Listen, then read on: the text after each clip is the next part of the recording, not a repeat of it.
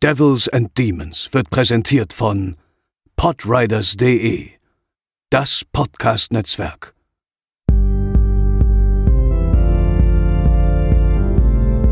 They're coming to get you, Barbara. They're coming for you. Moin Moin und herzlich willkommen zur 125. Episode von Devils and Demons, eurem Horrorfilm-Podcast. Ich bin der Chris und an meiner Seite ist heute wieder Pascal. Hallo. André lässt sich momentan entschuldigen, der zieht gerade um und äh, wird uns vermutlich noch ein paar Episoden fehlen, aber dann ähm, wird er auch wieder dabei sein. Ähm, Kleiner Hinweis noch vorab, äh, das äh, machen wir ab und zu. Wir versuchen uns da so ein bisschen zurückzuhalten, aber wir wollen euch natürlich auch äh, gewisse Dinge nicht vorenthalten. Denn wenn ihr uns unterstützt auf Patreon oder auf Steady, die Links dazu findet ihr in den Show Notes, dann ähm, seid ihr nicht nur unsere Supporter, sondern ihr bekommt auch etwas dafür. Ihr bekommt zum Beispiel diese Episode ein paar Tage früher als alle anderen und ihr bekommt auch exklusive Episoden, die alle anderen gar nicht zu hören bekommen. Also, ähm, falls ihr darauf Lust habt, das ist natürlich kein Muss. Wir sind euch auch einfach dankbar, wenn ihr einfach unsere Episoden hört. Schaut da doch mal rein bei Patreon oder Steady. Pascal, ich habe uns für heute ja einen Film ausgesucht, der so ein bisschen aus deinem Lieblingsjahrzehnt stammt, aus den 80er Jahren und dann auch noch von Wes Craven, der ja für Filme wie, um jetzt mal nur seine bekanntesten zu nennen, Last House on the Left, Nightmare on M Street und Scream bekannt ist. Ähm, mhm. Wir reden heute über Schocker. Ist dir der Film im Vorfeld bekannt gewesen oder war das jetzt für dich äh, generell was völlig Neues? Unabhängig davon, ob du ihn jetzt schon mal vorher gesehen hattest, aber hast du schon mal gehört von dem? Ja, bekannt war er mir auf jeden Fall. Ich habe ja, ähm, glaube ich, auch mal in unserer Jubiläumsfolge erzählt, dass also auch wenn wir uns sehr einig waren, dass für uns beide John Carpenter, also unser Lieblingsregisseur im Genre ist, ist aber für mich auch Wes Craven jetzt gar nicht mal so weit entfernt. Trotzdem habe ich Schocker aber bis heute nicht gesehen, aber mir war halt bewusst, dass der existiert und deswegen war ich auch sehr glücklich, dass du den Film vorgeschlagen hattest, weil ich jetzt halt, ja, die perfekte Gelegenheit hatte, den Film dann endlich mal zu schauen.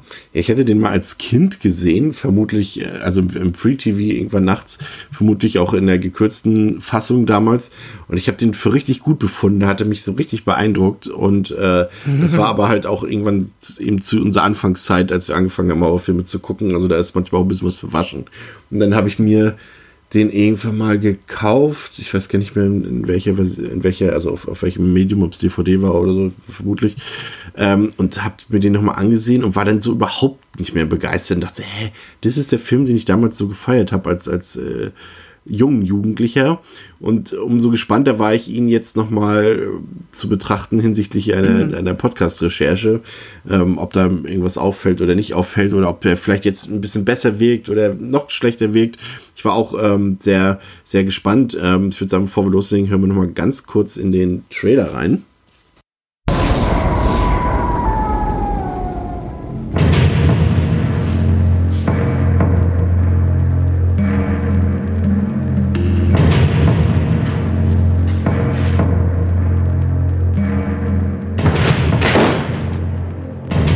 Today to bear witness to the execution of Horace Pinker, whose unspeakable atrocities have horrified the people of this great state. He stands convicted of 52 counts of aggravated assault, 23 counts of armed robbery, and 37 counts of murder in the first degree. Prisoner have any final words? Yeah. No more Mr. Nice Guy. I don't think he's dead. Contact. He's among you. Now, Wes Craven brings you his greatest creation. No more! Shocker.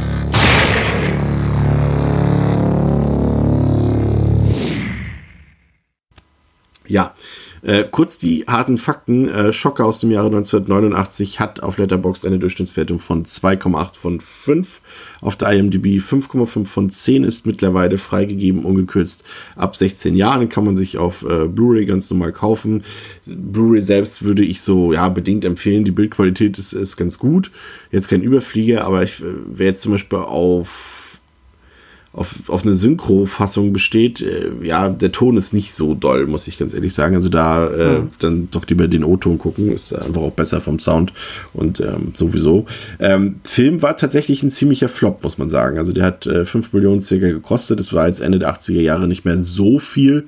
Ähm, also doch schon eher im ja, ich tue mich immer schwierig, bei 5 Millionen von No Budget zu sprechen, aber es ist wohl ein No-Budget-Film und hat nur 17 Millionen eingespielt, was deutlich unter den Erwartungen war. Und der Film hatte jetzt auch nicht so riesige Konkurrenz. Lustigerweise war somit seine größte Genre-Konkurrenz äh, Halloween 5 tatsächlich. Hm. Und äh, ja, aber das ist gefloppt. Also es war ursprünglich so vorgesehen, dass äh, Wes Craven hier ein Franchise entwickelt und äh, es war auch so geplant, aber das äh, ist ein bisschen nach hinten losgegangen und wir werden ja gleich ein bisschen klären, ähm, woran es liegen könnte. Vorher würde ich dich gerne bitten, den Zuhörerinnen und Zuhörern einmal kurz zu vermitteln, worum es in Schocker geht. Ein unbekannter Serienmörder treibt in den Vororten von Los Angeles sein Unwesen und ermordet zahlreiche Familien. Während die Polizei, insbesondere Lieutenant Don Parker, es nicht gelingt, den wahnsinnigen Ding festzumachen, baut Parkers Adoptivsohn Jonathan unbewusst eine telepathische Verbindung zum Mörder auf. So beobachtet er im Traum den Mord an seiner Adoptivmutter und seinen Geschwistern und kann der Polizei im Anschluss dabei helfen, den Serienkiller, Horace Pinker, festzunehmen. Doch der Spuk ist noch nicht vorbei, denn kurz bevor Pinker auf dem elektrischen Stuhl landet, hat dieser einen Pakt mit dem Teufel, besser gesagt mit dem Fernseher in seiner Zelle geschlossen und so hat die Hinrichtung nicht das gewünschte Ergebnis. Der Mörder kann von nun an in die Körper anderer schlüpfen und ist nicht mehr auf seinen nun zerstörten Körper angewiesen, was es ihm ermöglicht, Jagd auf Jonathan zu machen und ihn zur Strecke zu bringen und grausame Rache zu üben. Ja, ähm, der Film beginnt eigentlich tatsächlich so, wie wir es äh, erwarten von einem 80er-Jahre-Film. Wir bekommen so ein paar coole Opening-Credits geliefert. Dazu läuft mhm. ein ziemlich schöner Hard-Rock-Track hier, ähm, der Titelsong Schocker von den Dudes of Wrath, äh, bei denen unter anderem, ich weiß jetzt nicht, ob, das, ob die jetzt länger zusammengespielt haben oder nur für diesen Song, ich weiß nicht, aber äh, unter anderem Paul Stanley und äh, Tommy Lee waren da mit bei in dieser Combo. Und das ist eigentlich schon mal ein schöner, ja, so, so wünscht man sich das eigentlich, ne? Mhm.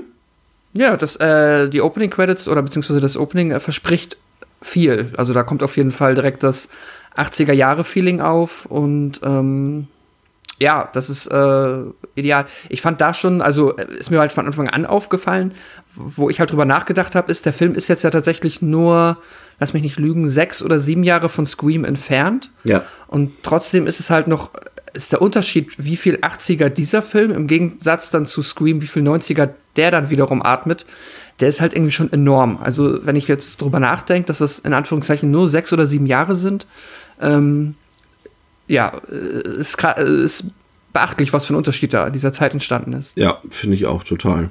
Und es ist so ein bisschen, wir haben ja vor kurzem über Detox geredet mit Sylvester Stallone und so ein bisschen mhm. Ähnlichkeit hat dieser Film ja zu Beginn auch. Ähm, da es sich ja hier im Prinzip erstmal um so eine Art Serienkiller-Film handelt zu Beginn. Ähm, der auch sehr temporeich und sehr schnell am Anfang erzählt wird. Also es geht alles Schlag auf Schlag. Da bringt er diese mhm. Familie um, da bringt er diese Familie um und äh, wir lernen dann kurz unsere Hauptfigur kennen. Das ist Jonathan, das ist ein Teenager, der ähm, ja Adoptivkind ist ähm, und bei seinen Pflegeeltern lebt und er hat Visionen, wie seine Mutter umgebracht wird von diesem gesuchten Killer, der sich dann als Horace Pinker herausstellt. Und seine Visionen äh, stellen sich dann als wahr heraus. Und ähm, es ist natürlich dann auch ein, ja, eine interessante Figurenkonstellation, jetzt nichts super frisches, aber es ist zumindest e-, etwas anderes, weil der Vater eben selber Detective ist und auch in, diesen, äh, in dieser Mordserie ermittelt. Und mhm. ähm, ja, ist am Anfang fand ich den erstmal, fand ich das erstmal soweit okay. Man kann diese, diese Vision, das kann man so schlucken, weil das ganz gut gemacht war. Man sieht, finde ich, auch ganz klar, dass, dass, dass Craven sich hier von seinem eigenen Film so ein bisschen inspirieren lassen hat, von Nightmare on Elm Street. Ähm, und äh, wir haben eben, unser Killer wird uns auch schon vorgestellt, Horace Pinker. Wie findest du den? Also generell so als, als Figur wird er hier von Mitch Pileggi äh, äh, performt, der einigen Leuten aus Akte X bekannt sein könnte. Ähm, auf jeden Fall ein ziemlich markantes Gesicht eigentlich, aber wie fandst du so mm. ihn als Killer jetzt? Kannst du auch gerne schon mal äh, vorweggreifen, was du später von ihm siehst und, und äh, mm. Als die Persona oder den Charakter, den finde ich ehrlich gesagt, fand ich den ziemlich plakativ und nicht gut. Also der war mir einfach zu, zu unbegründet böse und auch zu, ja, was heißt vulgär, aber einfach zu klischeehaft in seiner Ausdrucksweise, wie er dann halt auch einfach immer nur drauf ist, halt.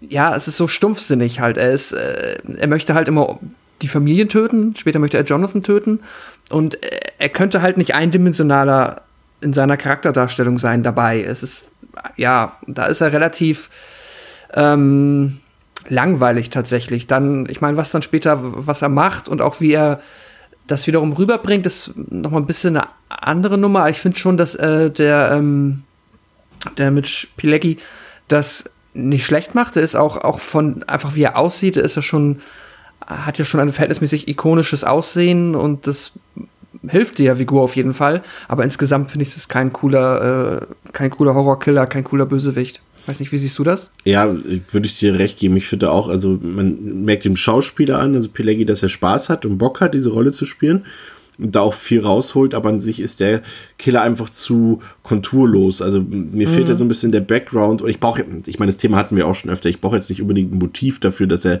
jemanden umbringt, aber er ist einfach nur, weil er trägt halt auch keine Maske oder irgendwie so, er ist halt schon irgendwie ein normaler Mensch in dem Sinne, ja. nur er sieht halt aus so wie so ein Schlägertyp halt, schon muskulös und glatze und schaut finster drein und so. Aber ja, er hat auf mich eher gewirkt wie so ein äh, Wrestler. Also so mhm. einer, der so in den Ring kommt und dann erstmal hier 20 Minuten lang eine Rede hält und alle so auf alle disst, die da um ihn herumstehen und alle beleidigt ja. und, und, und, so, aber so auf seinem Niveau, ne, so einem tiefen Niveau, so ein bisschen, wie so, wie so ein Bösewicht beim Wrestling. So würde ich ihn, so würde ich das bezeichnen, als sehr plakativ und so. Und äh, ja, tatsächlich, also als Kind war ich da irgendwie von ihm ziemlich äh, deutlich mehr beeindruckt als jetzt, aber naja, mal schauen. Ähm, die Hauptfigur Jonathan, ähm, gespielt von Peter Burke, und das hat mich jetzt wirklich vom äh, aus den Socken gehauen. Ich habe den Film ja nun wirklich auch schon äh, zwei, drei Mal vorher gesehen und mir ist es nie aufgefallen, dass es dieser Peter Burke ist, der eben äh, der Regisseur äh, der ganzen letzten Mark Wahlberg-Filme ist, irgendwie Lone Survivor, Mile 22, äh, die, nee, wie ist der, wie ist das mit dem, mit dem, mit dem Bohrturm-Unglück da? Deepwater Horizon, hieß der so? Oder irgendwie so? Deepwater Horizon, glaube ich, ne? Ja, ja, genau. Und äh, Patriots Day, also hier dieser Boston-Film, äh, da war ich tatsächlich super verblüfft. Aber geniale Entscheidung, dass er, er sich dann zum Regisseur montierte, weil das kann er deutlich besser als Schauspieler. Ich finde, er ist wirklich, ich will nicht sagen, er ist unsympathisch, das würde ich gar nicht unbedingt behaupten so. Aber seine Art zu spielen ist schon.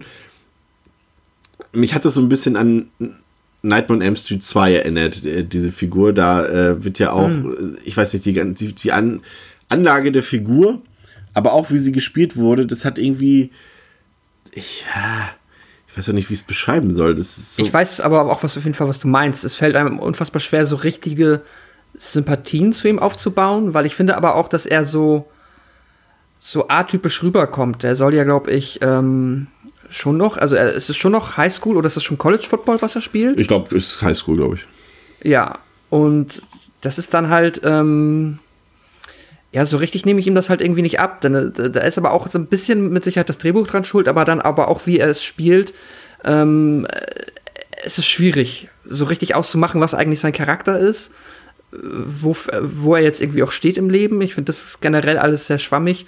Und ja, ich habe, glaube ich, mit ihm tatsächlich jetzt auch so ähnliche Probleme wie zum Beispiel mit Mark Wahlberg habe. Den guck, ich gucke einfach nicht gerne Mark Wahlberg-Filme, weil ich ihn halt irgendwie auf, äh, für mich einfach selten Sympathien rüberbringt. Und das hatte ich jetzt hier bei ihm auch. Ich mochte ihn auch nicht wirklich leiden als, ähm, als Jonathan, den er hier spielt. Und ich vermute, du würdest mir recht geben, wenn ich sage, dass äh, ich die Figur seiner Freundin Allison viel interessanter fand und lieber sie als Hauptfigur gehabt hätte. Ja, definitiv. Das, äh, weil selbst in seinen kurzen Visionen, die er von ihr immer hat, weil sie taucht ja immer als, als also das können wir ja schon mal vorweg sagen, sie wird äh, dann ja äh, umgebracht äh, von, von Horace Pinker und äh, taucht dann immer wieder als Geist auf ähm, im Film und äh, das sind tatsächlich fast immer die besten Sequenzen irgendwie noch, weil sie auch die mhm. atmosphärischsten sind und sie sieht ja auch, muss man dazu sagen, sieht ja auch sehr hübsch aus und, und äh, wenn sie dann noch so in diesem blutverschmierten Kleid dann immer da ist und so, das ist halt, sind schon so die, mit die besten Szenen im Film. Und irgendwie war sie auch deutlich sympathischer als, als Jonathan selbst. Also, naja, und es, sein Vater ist halt auch nicht gerade, oder sein, sein ähm, Pflegevater ist jetzt, ja, mhm. ist jetzt auch nicht unbedingt die Sympathiefigur. Also, es ist schon ein bisschen schwierig. Aber was dann auffällt, nachdem es ja, man denkt, es geht so ruck, ruckartig los, alles hier, da Mord, da Mord, da eine Familie tot und jetzt haben sie ihn und Jonathan hat in seiner Vision den Lieferwagen wiedererkannt und sie kommen jetzt äh, Pinker auf die Spur.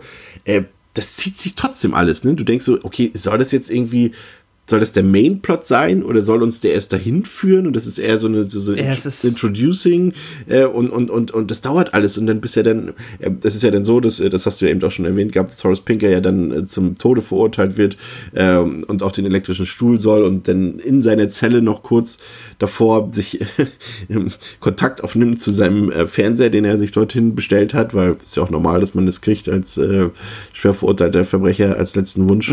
Ich dachte, man kriegt immer so eine Henkersmahlzeit, aber dass man sich einen Fernseher dann nochmal wünschen kann, hätte vielleicht ein bisschen ähm, für mehr Beachtung sorgen sollen bei den Leuten, Ja. die dort das Gefängnis leiten. Auf jeden Fall landet er dann auf dem elektrischen Stuhl, aber es bringt ihn nicht wirklich um. Er, äh, man denkt erst, äh, dass er geflohen ist, aber er ist nicht geflohen. Er ist immer noch in, in, dem, in dem Gefängnis dort. Und Jonathan und sein Vater finden ihn dort und äh, sehen, wie er sich quasi in Luft auflöst. Und denken dann, das war's. Er ist weg. Klar, ist normal, wenn Leute sich vor allem auflösen. Das ist klar, Friede, Freude, Eierkuchen. Ähm, und da, an diesem Punkt, der jetzt quasi eigentlich den Kniff der Story sozusagen erst in Fahrt bringt, sind, glaube Ja. ich, schon 35 Minuten um. Ich werde jetzt nicht lügen, vielleicht sind es auch nur 20, aber es sind gefühlt 35, 30, 35 Minuten um. Und ähm, da, jetzt kommt, kommt der Film erst mit seiner Prämisse so langsam in Gang. Das ist alles viel zu langsam irgendwie, ne? Ja, es ist auch, es ist nicht nur viel zu langsam, es ist auch irgendwie, also ich habe das Gefühl, ich sehe in dem Film drei dritte Akte irgendwie. Ich Ja. habe dreimal das Gefühl, das ist jetzt hier irgendwie ein Finale, weil es aber auch immer inszenatorisch genau so angelegt ist und ich auch das Gefühl habe, das sollte so sein. Also ich weiß auch nicht, inwiefern da das Drehbuch jetzt komplett dran schuld ist oder ob dann da nachher im Endeffekt ähm, so viel ähm, Editing gemacht werden musste, dass es sich so seltsam anfühlt. Aber halt dieser Anfang, der ist ja, wir, es ist ja quasi wie ein eigener Krimi, wie eine Episode einer Serie, den wir am Anfang mitbekommen. Die ist ja auch schon übernatürlich. Das heißt, es ist ja schon vor dem eigentlichen Twist, den du eben beschrieben hast, haben wir schon übernatürliche Elemente drin. Äh, wir haben eine sehr dramatische Szene schon im Anfang, weil die äh, Freundin von Horace, äh, die Freundin von Jonathan ermordet wird das ist äh, eigentlich schon ein kompletter Film, bis zur, äh, bis dann der Film eigentlich anfangen möchte mit dem Kniff, weshalb der Film auch Schocker heißt, um die Ecke zu kommen. Und äh, was mich auch noch gestört hat, ist, dass er halt auch in diesem ersten Akt halt so auch tonal so seltsam ist, dass du am Anfang, ich meine, der Film wird auch oft als Black Comedy Horrorfilm irgendwo betitelt.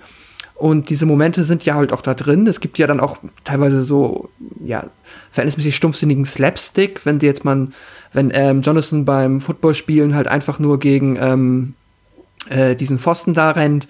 Und dann hast du aber auch dann wieder so ein bisschen, das hat mich auch wieder an Detox erinnert, hast du halt auch sehr früh so super dramatische Szenen, die dich runterziehen, wenn halt einfach die Freundin ermordet wird und halt auch noch die Adoptivmutter und die Adoptivschwester und der Adoptivbruder. Ja, das also ist- die ist Hauptfigur so dieses- hat, hat sein halbes Umfeld verloren.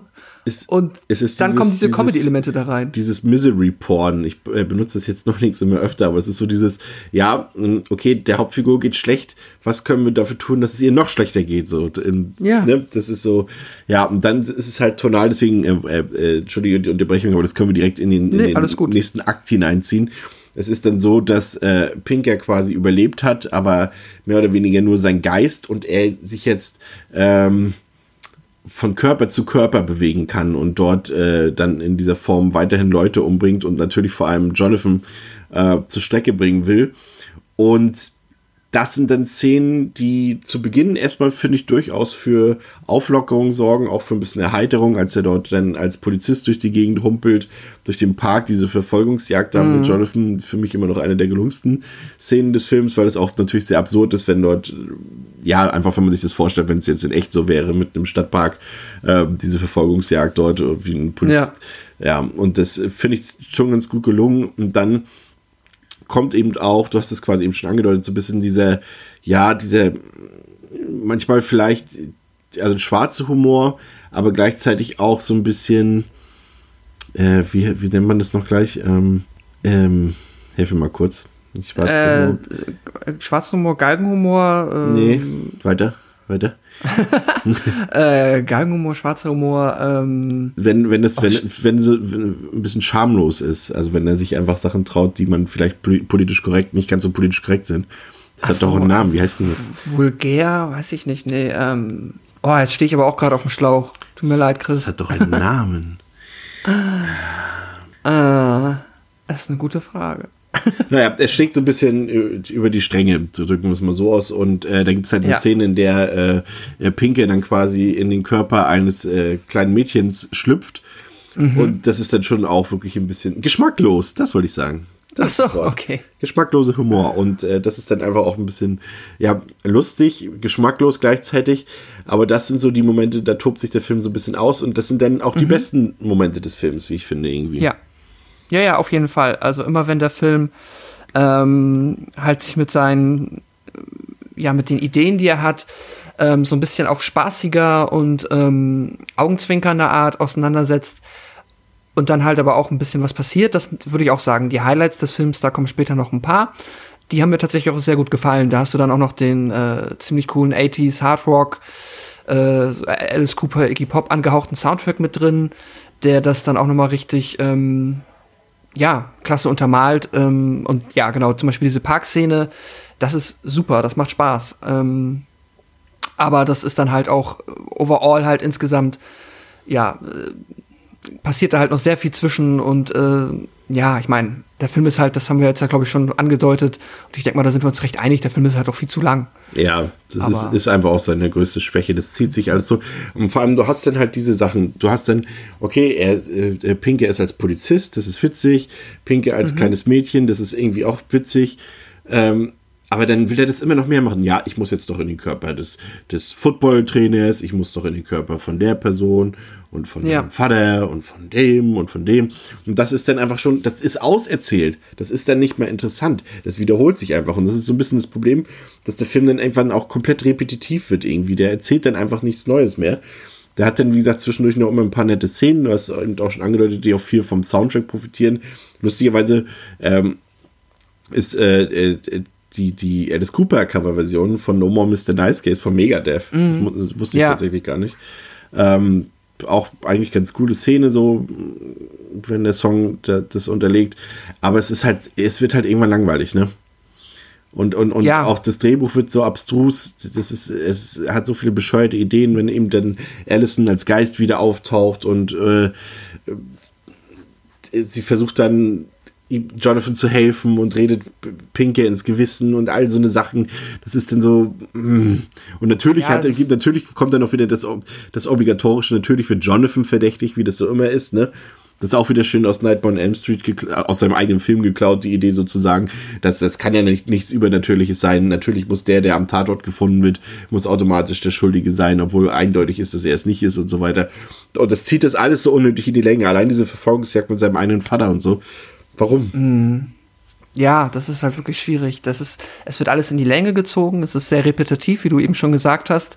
Und dann ist da halt auch noch so viel drin. Das ist ja dieses, ich habe ja schon eben gesagt, wir fangen ja schon mit dieser übernatürlichen von ähm, Nightmare on Elm Street mindestens inspirierten ja, Mechanik an, dass er halt äh, da quasi im Traum äh, ja am Tatort ist und dann damit äh, dem Horace Pinker interagieren kann. Dann wechseln wir auf einen Body Snatcher äh, Film und es wird halt auch alles von allen Figuren so hingenommen. Da ist halt auch zu keinem Zeitpunkt irgendwie so ein bisschen, hm, das ist seltsam. Deswegen ergibt es auch so wenig Sinn, dass der Vater dann in dem einen Moment, nachdem er schon ja eigentlich glauben müsste, dass äh, der Sohn übernatürliche Fähigkeiten zu einem Zeitpunkt hatte, dann ähm, da- da komplett nicht mehr mitgeht, dass Horace Pinker jetzt noch lebt und dass hier irgendwas seltsam sein könnte. Das fühlt sich auch alles nicht ganz kohärent an. Und ja, es ist einfach, wie du eben gesagt hast, die ganze Body Snatcher-Nummer, die wird so lange wiederholt. Und nachdem wir halt schon die eine unterhaltsame Verfolgungsjagd hatten, dann braucht es halt die mit dem Vater wirklich nicht mehr. Und dann hast du ja danach schon wieder so auch, wie es inszeniert ist und auch wie es sich natürlich anfühlen würde, schon wieder das Gefühl, dass du in einem Finale bist und der Film jetzt zu Ende ist. Aber das ist er nicht. Und dann gibt's immer noch so Elemente, dann halt die Allison, klar, aber dann auch noch dieses Medaillon, das ich bis heute nicht ganz, also dass ich jetzt nicht mal ganz verstanden habe, Nee, in welcher Form es irgendwie einen Einfluss auf Horace Pinker hat, aber das ist halt diese Kette, die hat er seiner Freundin Ich glaube, das ist einfach die, die Macht der Liebe, glaube ich. Also wirklich Ja. ernsthaft, das soll es sein, glaube ich. Ja, das kann, das kann auch sehr gut sein. Aber es ist so viel. Du hast dann ja auch, und später, ja, da kommen wir noch zu, dann wird ja aus dem Body Snatcher dann, das wird ja fast nochmal ein neues Fist gesponnen, was jetzt alles möglich ist mit dieser, ähm, ja, mit diesen Fähigkeiten, die sich der Horace Pinker da angeeignet hat. Es ist einfach zu viel und das dann auch immer wieder zu oft. Ich fand das sehr interessant. Ich hatte im, im Blog von Oliver Nöding gelesen. Ähm, er hat es so schön formuliert, dass, äh, glaube ich, und das ist man, wenn man so ein bisschen die Filmografie sich anguckt von Wes Craven, wo halt so richtig klasse Sachen bei sind, wie Scream, Nightmare on Elm Street oder eben Last House on the Left oder The Serpent and the Rainbow, aber dann auch so richtige Rohrkrepierer bei sind, wie eben zum Beispiel Red Eye oder My Soul to Take, Cursed, auch die neueren oder Vampire in Brooklyn. Ähm, Swamp Thing finde ich jetzt auch nicht so geil. Deadly Blessing auch ganz furchtbarer Film und hier Chocker ist eben auch, so viel sei schon mal verraten, jetzt auch nicht der Überflieger, dass Wes Craven aufgrund dieser krassen Diskrepanz in seinen Werken ähm, einfach nicht unterscheiden kann, wann eine Drehbuchidee gut ist und wann sie nicht gut ist, sondern es einfach dem Zufall überlassen ist, ob das am Ende was, was Tolles ist oder nicht. Er selber kann es aber nicht unterscheiden, offensichtlich. Und die, das fand ich äh, ganz interessant eigentlich, diese, diese, äh, diese These von, von Oliver. Es ist auf jeden Fall interessant. Ich würde, ich weiß nicht, ob das dann sich später vielleicht ein bisschen mehr dahin, ja, man weiß ja auch immer nicht, wie solche Drehbücher entstehen und ob er dann irgendwie mehr Unterstützung erhalten hat. Aber ich finde ja zum Beispiel, wenn ich mir dann seine Scream-Filme angucke, die finde ich dann schon eigentlich kohärent, nie schlecht bis sehr, sehr gut. Und da fühlt es sich jetzt nicht so sehr nach Zufall an, aber vielleicht gerade noch so in dieser, sag ich mal, er hat ja auch bis dato schon viele Filme gemacht. Vielleicht war das etwas, was sich erst entwickeln musste, dass er halt dann konstant zumindest in einem gewissen Bereich abliefern konnte. Aber Wobei es ja halt, das, was er halt dazwischen gedreht hat und nach der Scream-Reihe gedreht hat, war halt auch größtenteils Schrott. ja, Also, Ja. hm, ja. Ähm, was hat dir gefallen an dem Film? Mal zwischendurch gefragt. Gab es irgendwas, was dir Ähm, gefallen hat, jetzt so außer diese ja. paar Szenen? Wie, wie fand, genau, wie fandst du ihn zum Beispiel inszenatorisch?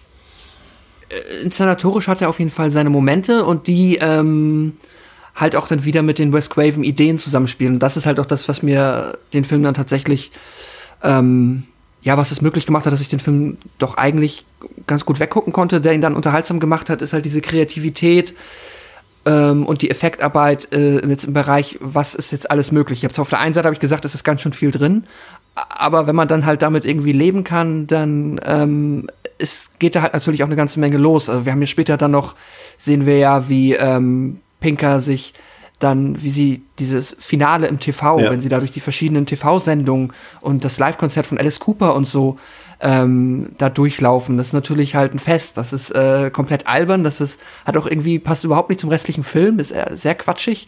Aber ja, wenn man dann halt eh schon alle Hoffnungen hat fahren lassen, dass man hier jetzt irgendwie einen ernsthaften Horrorfilm serviert bekommt, dann macht das irgendwie trotzdem Spaß. Diese lustige Szene auf dem auf der Couch, wenn äh, sich dann Jonathan auf die Couch setzt und dann ist auch so ein bisschen sehr Nightmare on Elm Street like äh, Horace Peter äh, Pinker dann quasi aus der Couch aufsteht und dann sie isst, kann es gerade nicht besser beschreiben. Ähm, ah, da ist schon eine Menge drin in dem Film, was irgendwie Spaß macht. Aber es ist halt, äh, man muss sich da halt ein bisschen vorkämpfen, um das, ähm, oder halt ein bisschen durchbeißen, um dann den Spaß halt daran zu haben, weil der Film ist halt, wie gesagt, viel zu lang und ähm, auch am Anfang braucht es sehr lange, bis man versteht, oder bis man einfach sich da drauf eingelassen hat, dass das halt hier keine geradlinige Nummer mehr wird, sondern dass das irgendwie drei seltsame, für meinen Geschmack so drei seltsame Filme ineinander verschachtelt sind. Ja, du hast Kannst das besser beschreiben. Du hast das Gefühl, dass der Film irgendwann einfach nicht weiß, wie er sich selber auflösen soll. Ne? Das, also, Ja, du, genau. Du hast immer so Ansätze, wo das hingehen könnte, aber die führen immer irgendwie ins Nichts und, und ja, deswegen braucht der Film scheinbar. Ja, deswegen hat man das Gefühl, dass der so lang ist. Du hast auch das Gefühl, dass da irgendwie nichts rausgeschnitten wurde, gefühlt irgendwie. Also es ist halt so, ja, ich weiß auch mein, nicht.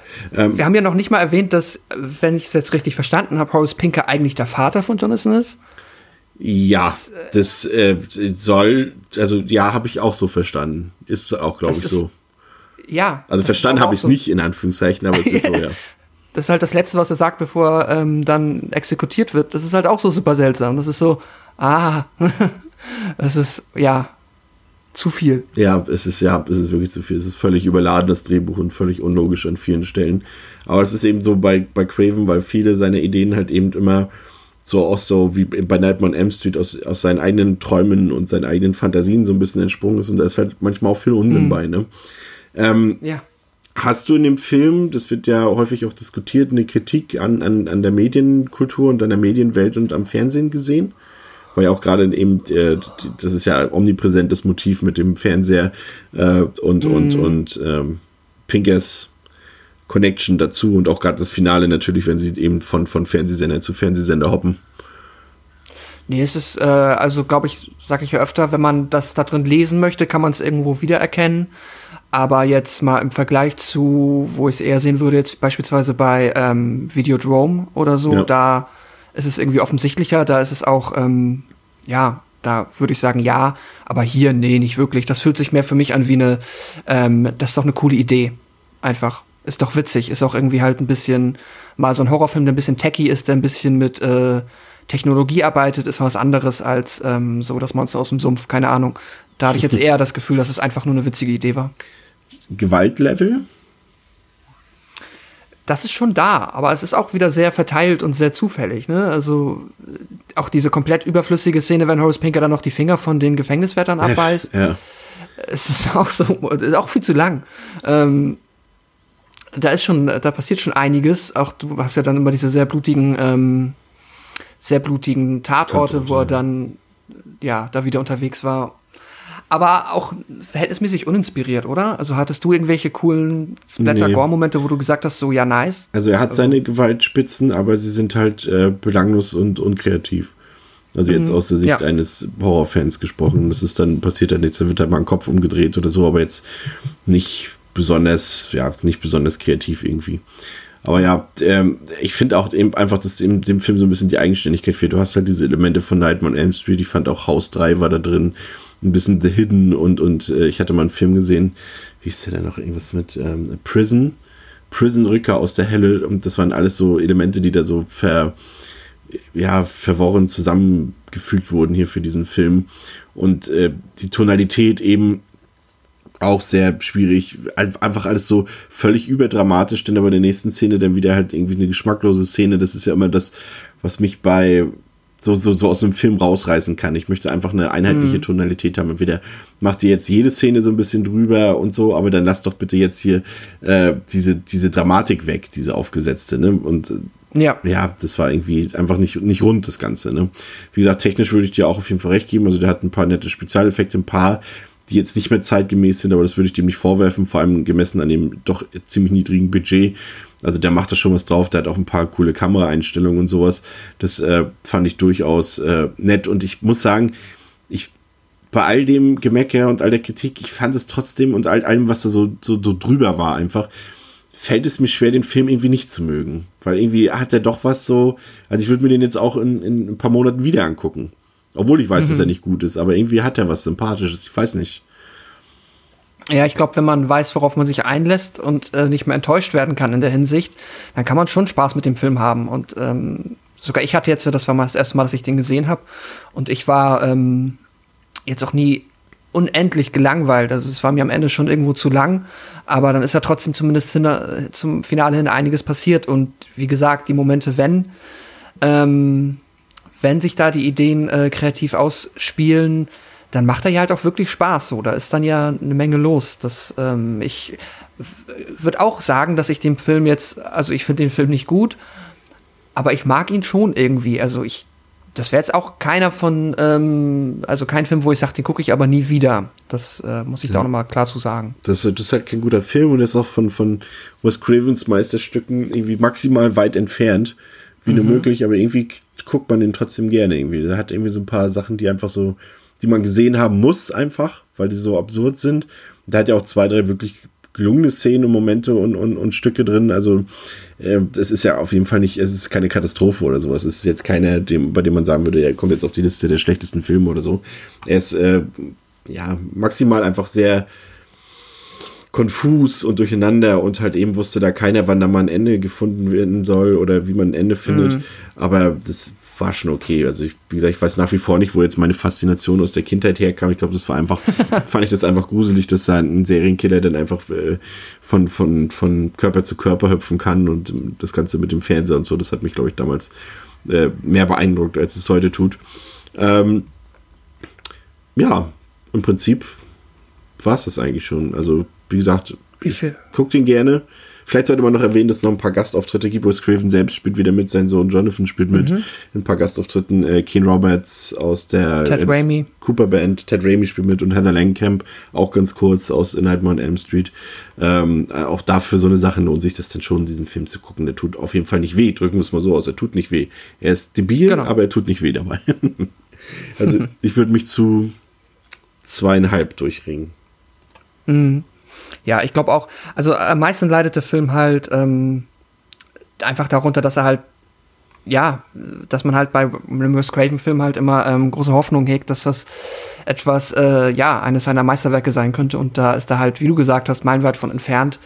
Ähm, und wir haben die ganzen Kritikpunkte aufgezählt. Äh, es klang wahrscheinlich jetzt, also es ist halt auch wirklich kein guter Film. Aber ja, ich habe trotzdem Wahrscheinlich auch einfach, weil es so ein absolut 80er-Jahre-Film ist, weil der diese ganze Hardrock-Mentalität hat, ähm, weil er auch noch so viele Klischees irgendwo bedient, ähm, habe ich dann den Film halt trotzdem irgendwie gerne gehabt und habe jetzt dem tatsächlich drei Sterne gegeben. ähm, Mit einer, ist es aber schon mit einem, ähm, also mit dem Herz für die Ära, mit einem Herz für Wes Craven und viel gutem Willen, weil ja, da ist schon einiges im Argen und es ist, wir haben es jetzt oft gesagt, gut ist der Film halt nicht und ähm, trotzdem würde ich dem empfehlen, wenn man denn auch sagt, so ja, das ist auf jeden Fall so diese äh, Wes Craven, Carpenter, 80s-Ära, da gucke ich mir auch mal die schlechteren an und habe da Spaß dran, dann kann man das auf jeden Fall machen. Ja, und es ist auch halt interessant, so eine Filme zu sehen, weil sie in dem Sinne auch irgendwie relevant sind für die Geschichte des Horrorfilms, weil das halt Ende der 80er Jahre war und es ist halt der vorläufige Abgesang auf den Horrorfilm gewesen, der dann quasi bis lustigerweise, also Wes, Wes Craven hat den Horrorfilm erstmal zu Ende erzählt, also dafür ist jetzt nicht Schocker verantwortlich, aber zum Beispiel so ein Film wie äh, sein, sein, wie nennt man Elm Street 7, also Freddy's New Nightmare, ähm, wo er den Horrorfilm quasi selbst ins Grab schaufelt, nur um ihn dann mit Scream ein paar Jahre später dann wiederzuholen, weil dazwischen hat der Horrorfilm quasi auf der Kinoleinwand gar nicht mehr existiert und war ein reines Videothekending und äh, Wes Craven selbst hat ihn dann wieder rausgeholt sozusagen aus der Versenkung mit Scream und das ist schon interessant, das dann halt so zu beobachten, einfach auf, in kulturhistorischen Kontext macht das schon Spaß. Ja. Also du bist bei drei Sternen, ich bin bei zweieinhalb Sternen und ähm, ja, schaut euch den Film mal an. Ihr könnt uns gerne schreiben, was ihr von dem Film haltet, ob ihr den ebenfalls so beurteilen würdet wie wir oder ganz anders. Ähm, schreibt uns da gerne. Ansonsten wünschen wir euch eine schöne Woche. Bis ähm, zum nächsten Mal. Danke fürs Zuhören bei Devils and Demons. Liebe Grüße an André. Danke Pascal. Auf Wiederhören. Tschüss.